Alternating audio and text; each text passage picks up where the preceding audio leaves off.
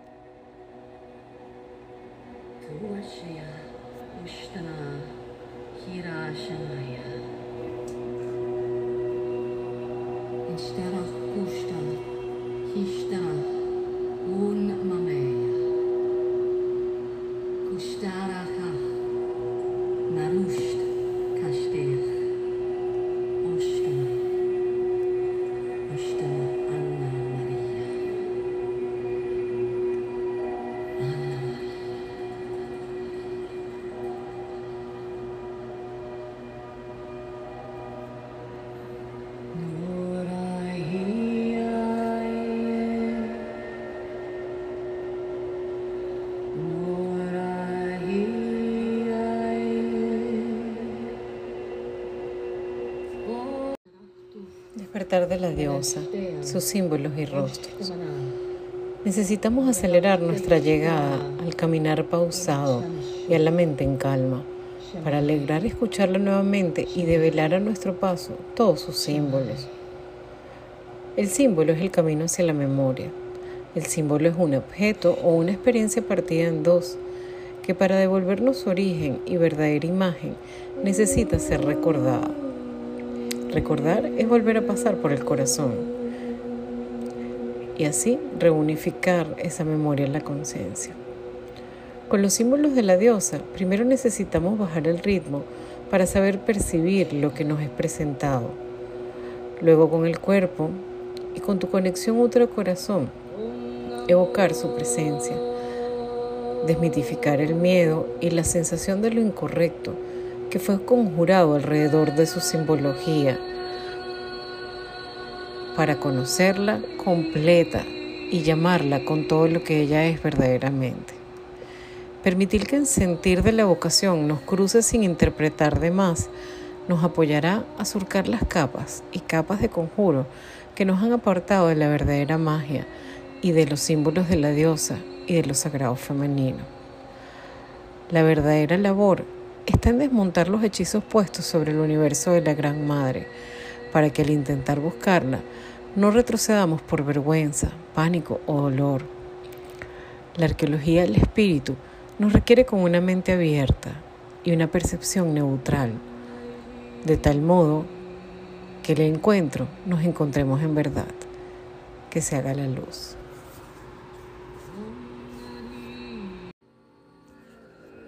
La diosa doble. útero, sexualidad, poder creativo. Estamos listas para reencontrarnos con el poder espiritual de nuestra feminidad, de nuestro útero, indagar este poder en la historia de los vínculos entre mujeres, a partir de las chamanas, sacerdotisas, amazonas, sirenas y toda la mitología de las que se ha sabido. Cuando descubrimos la belleza de nuestro camino de agua, en sueño y rituales, encontramos el motivo de nuestro poder original. Y entonces no tenemos que luchar más, no tenemos que intentar ser lo que no somos, ya no tenemos que renunciar a nosotras mismas. Con la diosa doble, miramos la primera bifurcación del arquetipo original, el nacimiento de dos formas de lo femenino que nos habita, y a partir de ahí nos son develados más rostros, diversos, bellos, multicolores, dinámicos. Aquí llevamos el cuerpo al despertar, la memoria de los linajes originales, evocando su poder y su liderazgo femenino activo, intelectual, artístico, salvaje, sabio, ritualista, mágico y práctico. Esa es la celebración de nuestro liderazgo original, de nuestra guía femenina que es espiritual, creativa, religiosa, mágica, navegante de los mundos y completamente centrada en los ritos originales del útero. Es hora de recordar La luna, intelecto, conexión, sabiduría. Recordamos que la abuela luna es la primera gran ancestra, ancestra piedra, origen del agua, y es de nuestra conexión con ella que emana el tejido del tiempo. La sabiduría lunar es una de las más grandes ciencias femeninas que fue prohibida para la humanidad cuando los sistemas religiosos, recordemos que religión es aquello que nos religa con lo divino, se centraron en el mito solar y la figura masculina del patriarca. Como fue reclamada por distintas culturas a través de los calendarios rituales, se ocultó del canon oficial del conocimiento válido a transmitir. Al invalidar esta sabiduría, el universo de lo femenino se quedó sin referente para medir y crear el tiempo. Por tanto, perdimos nuestro contacto con los ritmos originales y orgánicos, desconectándonos de nuestro cuerpo y capacidad co-creadora, así como de nuestra maestría física y energética. En culturas basadas en principios del sagrado femenino, recuperar el entendimiento de esta ciencia, resignificar lo que la sabiduría y el conocimiento son desde la experiencia propia, nos permitirá vivir el poder, la energía y el tiempo desde nuevos lugares que honran nuestros ritmos y esencia. Grecia, del mundo de la madre al del padre. Grecia es clave para entender cómo los elementos de la diosa madre y su danza estática, transmitidos por la memoria del cuerpo y la tradición oral humana, se internaron poco a poco como reminiscencia en elementos de la tradición literaria. Y ahí, en lo que se comenzó a escribir y contar como historia, el mundo de lo femenino perdió su cualidad de sagrado y se fue convirtiendo en sinónimo de débil y perverso, paulatinamente. En la civilización minoica hacia el 2000 antes de nuestra era, aún se veneraba a la diosa. Aún existían escuelas de mujeres y danzas espirales que celebraban la tierra y la naturaleza.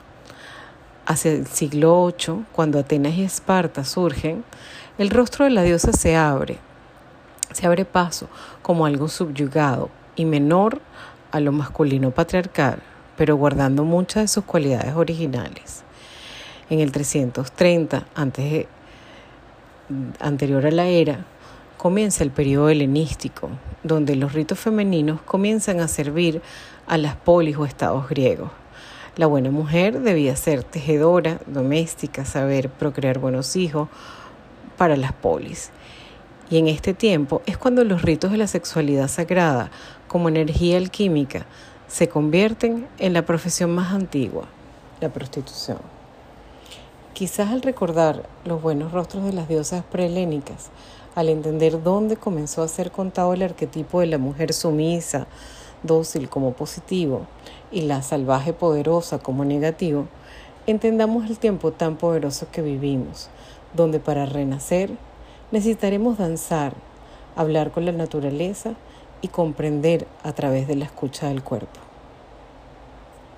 Buen viaje.